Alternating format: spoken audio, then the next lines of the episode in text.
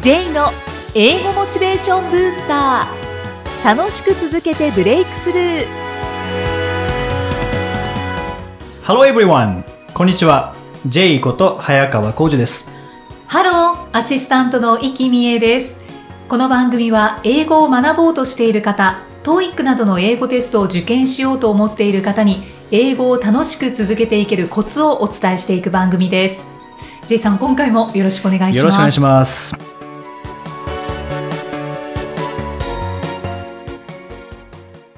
また一つ年を取っちゃいましたね、お互いに。そうですね、はい本当だ12月で27も日気合が入りますね。入ってますか、 はい。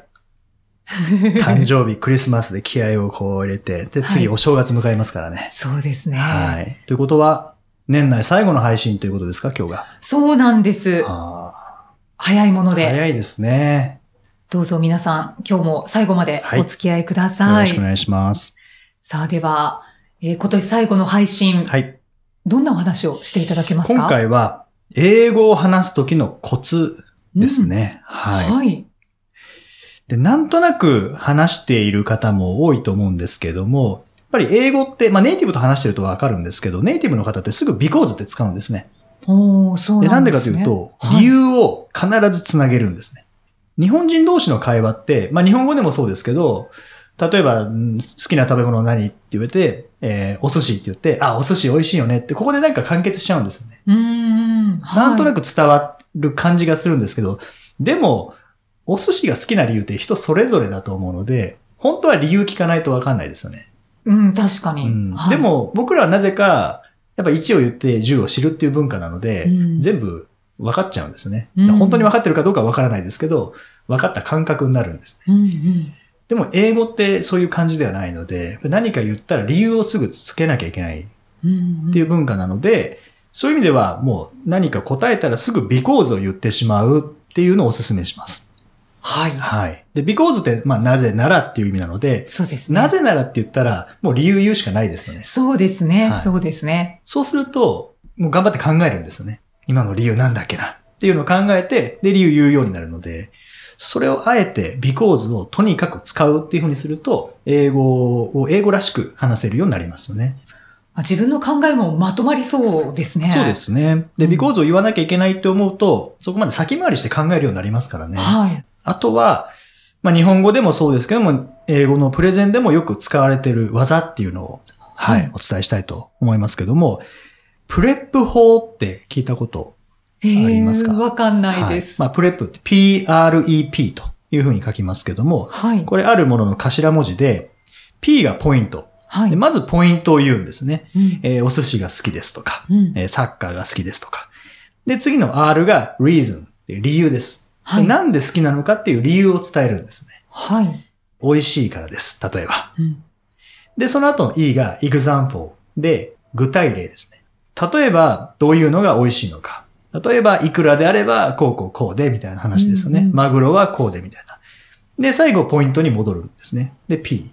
で、だからお寿司が好きです、みたいな感じで、まあ P, R, E, P, ポイント、reason, example, ポイントって戻ってくると、聞く側からしたらすごくわかりやすいんですね。そうですね。で、ちゃんと深まってますからね。はい、はい。ポイント言った後で、リーズンが来るので、まあ、ビコーズで繋げられるんですね。うんお寿司が好きです。なぜかというと、美味しいからです。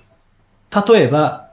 まあ、いくらがないないとか、うんうん理由を言って、だからお寿司が好きなんですっていう。まあ、寿司の例だとあまりいい例ではないかもしれないですけども、何か情報を伝えるときには、ポイント、リーズン、エグザンプル、ポイントっていうふうに言うと、聞き手にとってすごくわかりやすいですし、喋る側も喋りやすいんですよね。うんうん絶対ずれないので。そっか、プレゼンで使える技と先ほどおっしゃってましたよね、はい J さん、はい確かにそうですね。うんで。もちろんプレゼンだけではなくて、日常会話でも使えますようね。んうんそうすると、聞いてる側にとっては、もう本当に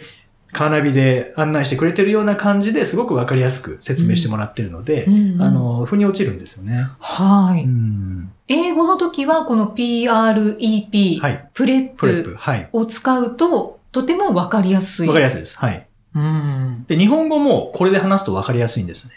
あ、まあそうですね。はい。具体的にこう話してくれてますもんうね。そうですね。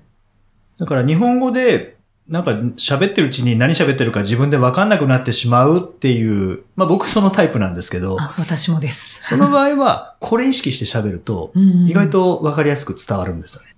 あ、これ、使ってみまはいす。。これは日本語でも英語でも使えるので、はい。はい。これがまあ英語を話す時のコツですね。ですのでぜひ、なんか言った後に because をつけると理由言わなきゃいけなくなるので、はい。はい。ぜひこれ使ってみてください。そうですね because と仲良くなってください。英語で名言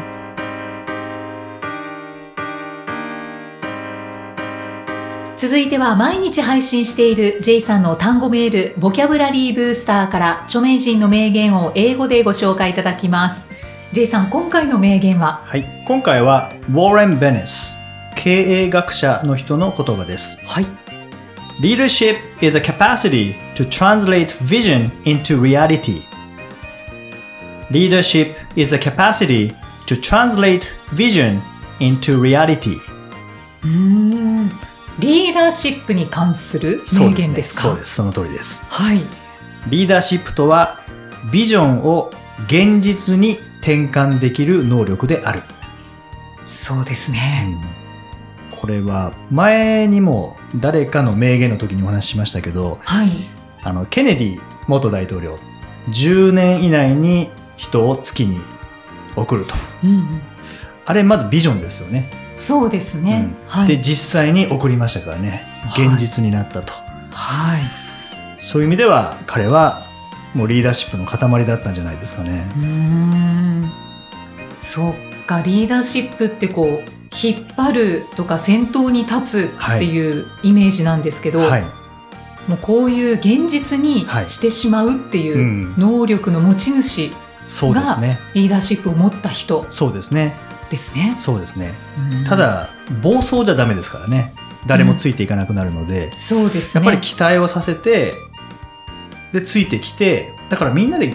ビジョンをリアリティにしていくっていう感じですよね。うんうんそういう意味では3週間ぐらい前の名言とつながりますよね。あそうですね、うんまさ人しく々の期待を高めることである予測することじゃなくて、えー期待を高めることであるっていうのはありましたけどね、はいは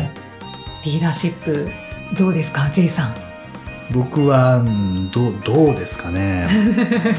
苦手ですね のそうですかリーダーリーダー役は苦手ですね そうなんですかリーダーになったことはリそんーダーなにになったことはそんなにないですね。ううんんけど野球やるときはもうそれこそサザエさんの中島君じゃないですけど、はい磯野野球やろうぜみたいな感じでみんなに声かけて、はい小学生時代野球やってましたけどね、あまああ、あの時はリーダーシップ一番あったんじゃないですかねあーまとめ役まとめ役はい、うんうでんうん誕生会とかもあの小学校時代やっててはいでそうですね俺なんかみんな呼んでましたねあそうなんですね、でみんな来てもらってでも自分がもちろん誕生会自分の誕生会なので自分が主役です けどでも主役ってなんかあんま好きじゃないんですよねうんなんかみんなでこう楽しんでほしいっていうのがすごい意識が当時から強かったのでへえだから僕は小学校時代が一番リーダーシップ発揮してた気がしますね確かに今のお話聞くとそんなにまとめていたんだっはて、 いいやその本当に思いますね今ふと思い出しましたけどうんやっぱあの時に戻らなきゃダメですね小学生に戻り ますか小学生に、はい、戻りたいですねあーリーダーシップねうんどうやったら培われるのかでも日本に欠けてるのってここですよね多分あのこの前もその話しましたけど、はいはいビジョンを立てて現実に転換するってここないですもんね、そうかもしれないですね、はいちょっと前の録音してない時にもゆきさんお話しされてましたけど、まあ、オリンピックの話でうんもっと盛り上がったらいいんじゃないかっていうお話ありましたもんね、そうですうねんそういう確かに話してま東した京にいても東京オリンピックの話ってあんまり出てこないですよね結構冷めた感じはありますよそうね。。ですすよねでオリンピック後経済が停滞するみたいな、はい。なんかそんな話ばっかりですよね。はい、オリンピックまでだよねっていう。そうですようね、んいやもっと楽しんでもいいんじゃないかと思いますけどね。うんちょっと寂しいですよそうでね。すよね。そこはせっかくオリンピック他にもやりたいところいっぱいありましたからね。そうですよ。それであの会長が東京って言って はい。みんなあの歓喜に沸いたはい。あのあの喜びって今ないですもんね、なんか。なんかないですよね、はい。そうだからリーダーシップをそこ発揮してもらう方がどなたかいらっしゃるといいなそうですよねって思ったそりれを現実に転換してくれるまあ、うんくれるというかこれはみんなで転換することになると思いますけどねうんうんそうですねでもなんかオリンピック後のことってあんまり考えてないですしマイナスな情報しかあんまり聞かないですもんね、うん何なんでしょうねこれは英語学習もやっぱマイナスの情報が結構多いのではい繰り返しになりますけどねあの AI の話とかうんうんでもうちょっとビジョン明るい方のビジョンをバンとこういうふうになるよっていうふうに言ってでそれを現実に転換できるっていうふうにしたらもっと英語学習っていうのも楽しくなりますしうん意味のあるものになると思うんですよね。うんうんんまずはビジョンですねそうですねうんちょっと珍しく真面目な話になっちゃいましたね。そうですね、はい長引いちゃいました、はい J's Topics さあこのコーナーでは J さんにまつわるあれこれをお話しいただきます J さん今回のトピックスははい。まあ今回は2017年も最後といいうことで、1年間振り返ってみたいなと思いますけども、いきさんどうですか ?2017 年。 2017年ですか、はい。そうですね。新しいものが、まあ、この番組もそうですし、そうですね。結構新しくスタートしたものが多かったような気がしますね。あ本当ですか。うん、いいですね。仕事上でですね。はい。はいうん僕もそうですね。一歩踏み出した、まだ形になりきれてないですけども、一歩踏み出したっていうのは、まあいくつかありましたね。三つ挙げるとしたら、一つはポッドキャストはいで。すね。これはもう形になってますよね。そうですもうね。毎週ちゃんと配信、配信できてますし、えー年末まで来ましたし、まあ、はい来年も続きますけどね。はい。はい。それから、あと、プレゼンのメルマガとかセミあーナーで始すね。められましたねそうですね。はい。あれはずっといつかやりたいなと思っていたことなので、まあ実際にセミナーも何回かさせていただいたり、まあメルマガも、ちょっと最近毎日出せてないのが申し訳ないんですけども、はい。あの、まあ、それでも続いています。あとは、三つ目のはワークショップですかね。あーあの、発達障害抱えている方たちが、就職するための、まあ、学びをそこで行っているので、それをお手伝いするためのワークショップをして、し始めて、それはもっと前からやってましたけど、なんかここに来て形になってきたかなっていう気がしましたね。うーんはい。大きく取り上げると3つ、三つですね。うんうんなんか充実していたような雰囲気がしますけども。うん、充実していったものしか上げてないので、 充実したように聞こえますけども、はい。まあ、停滞したことっていうのも、まあ、いくつかお話はしませんけども、やっぱありますね。そう、そうなんですね。はい。はいじゃあ、それは来年に向けて。そうですね。えーそこまたお正月しっかりと来年のプランを立てて、はい。はい。またモチベーションブースターやってきますから。そうですね。 1月1 1日。月1日にモチベーションブースターやってきますから ね。本当に。まあ、今も上がってるんですけどね。そうですね。はい。ますます上げていきたいと思いま す。はい。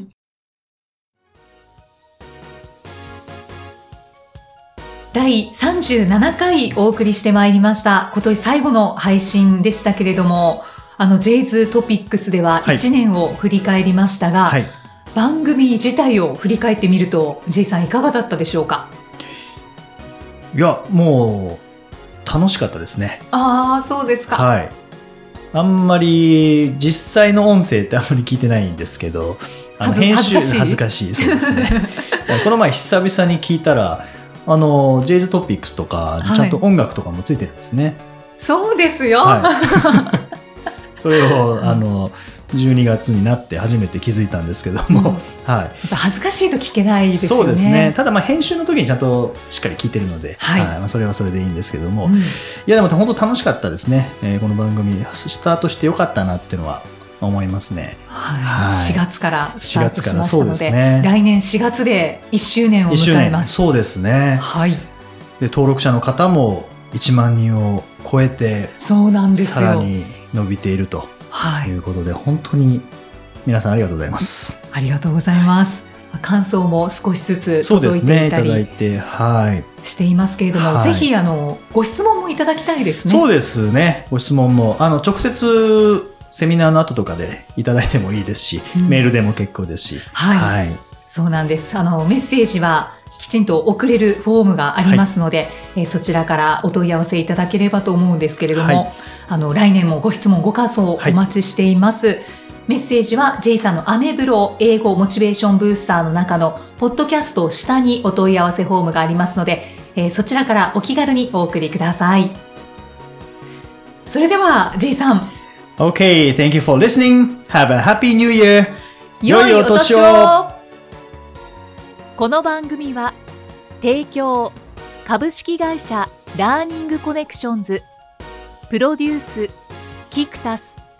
ナレーション生きみえでお送りしました。